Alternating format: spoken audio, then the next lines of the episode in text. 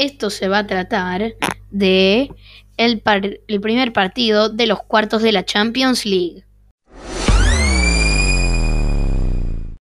En el primer partido de los cuartos de la Champions League en Lisboa hubo una gran sorpresa. Bueno, al principio del partido estaba el partido del parejo. Prácticamente igual Neymar era el único jugador del PSG que estaba atento. Y bueno, entonces pasó lo que pasó y em, no me acuerdo el nombre del jugador, pero metió un golazo al PSG, un golazo del Atalanta fue.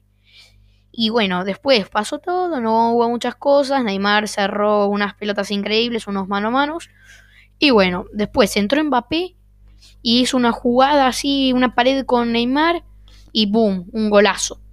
Después, en el minuto 89. Después, minuto 91, otra jugada así parecida, otro gol increíble, lo dio vuelta el PSG y terminó ganando el partido merecidamente.